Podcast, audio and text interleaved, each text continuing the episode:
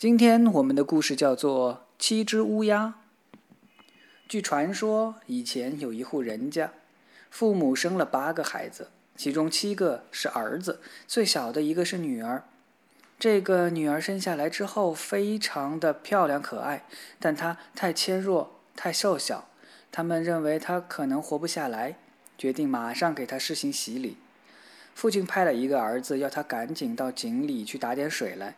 其他六个一看，也一窝蜂的去了，每一个都争先恐后的要第一个汲水。你争我夺之中，他们把大水罐给掉到井里了。这一下，他们可傻眼了。你看看我，我看看你，痴呆呆的站在井边，不知如何是好，都不敢回屋去。此时，父亲正心急火燎的等他们把水提上来，见他们去了很久没有回来，就说道：“他们一定是闹着玩，把这事儿给忘了。”他左等右等，人不见他回来，气得大骂起来，说：“他们都该变成乌鸦！”话音刚落，就听见头上一阵呱呱的吵声传来。他抬头一看，发现有七只煤炭一样的黑色乌鸦正在上面盘旋着。他看到自己的气话变成了现实，他后悔了，不知道该怎么办才好。他失去了七个儿子，心里非常悲伤。好在小女儿在接受洗礼之后，一天比一天强壮起来。而且越长越漂亮，总算对他这个父亲有一点安慰。女儿慢慢长大了，她一直不知道自己曾经有过七个哥哥，爸爸和妈妈都很小心，从来不在她面前提起。终于有一天，她偶然听到人们谈起有关她的故事。他们说，她的确很漂亮，但可惜的是，她的七个哥哥却因为她的缘故而遭到不幸。他听到这些非常伤心，就去问自己的父母：“他是不是有哥哥？他们到底怎么了？”父母亲不好再对他隐瞒事情的真相。为了安慰他，他们说这一切都是上帝的意愿，他的出生降临都是上帝的安排，他是无罪的。但小姑娘仍然为此吃不下饭，睡不好觉，天天伤痛不已。她暗下决心，一定要想方设法把自己的七个哥哥找回来。有一天，他从家里偷偷跑出去，来到外面广阔的世界，到处寻访自己的哥哥。他想，无论他们到了什么地方，他不惜自己的生命，也要让他们恢复本来的面目，获得做人的自由。出门的时候，他只带了爸爸妈妈以前送给他的一只小戒指，加上一块用来充饥的长条面包和一壶用来解渴的水，一张疲倦时用来休息的小凳子。他走啊，找啊，不停地寻访，一直找到遥远的天边，来到太阳面前。但太阳太热，太凶猛了。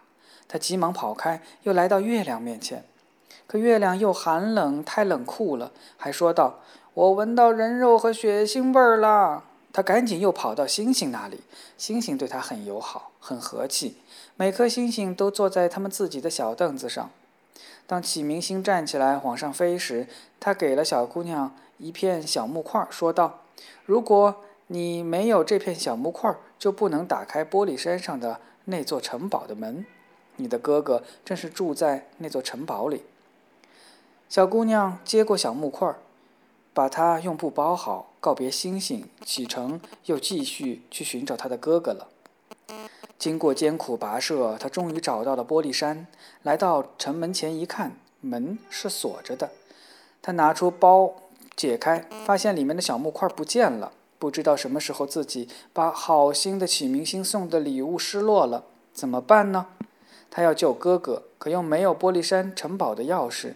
这位坚定忠实的小妹妹一咬牙，从口袋里掏出一把小刀，把自己的小指头切下来。那小指头的大小正好和失落的木块相同，他将指头插进门上的锁孔，门被打开了。他走进城堡，迎面遇到了一个小矮人。他问道：“你来找什么呀？”